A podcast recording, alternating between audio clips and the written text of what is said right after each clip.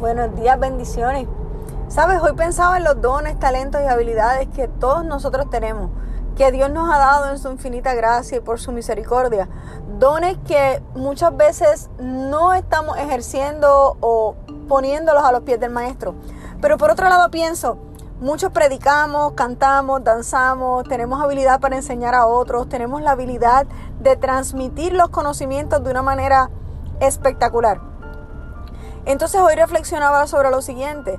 ¿Por qué creemos que si a Dios le plació en su eterna misericordia darnos, esos dones y talentos, nosotros los podemos usar cuando querramos?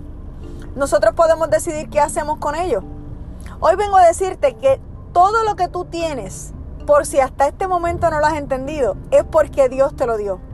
Tus talentos, tus habilidades, tus dones, tu familia, tu trabajo, tu dinero, todo lo que tienes es porque Dios te lo dio.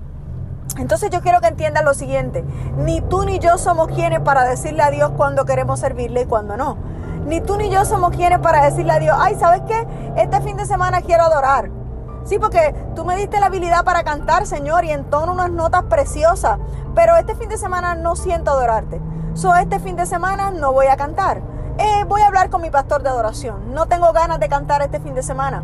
Entonces yo vengo a hablar hoy con gente que necesita evaluarse, necesita pensar qué está haciendo con los dones y talentos que Dios le dio.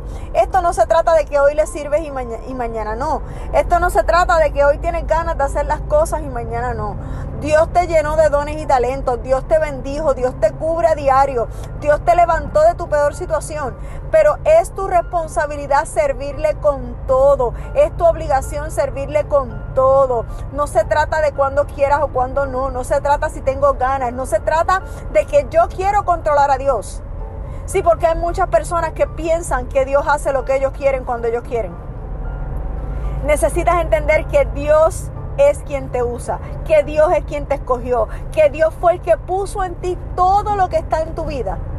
Y es nuestra obligación y es nuestra responsabilidad dejar todo, mi gente escuche bien, todo para servirle a Él, porque todo lo que tenemos es por Él y para Él. Lindo día, bendiciones.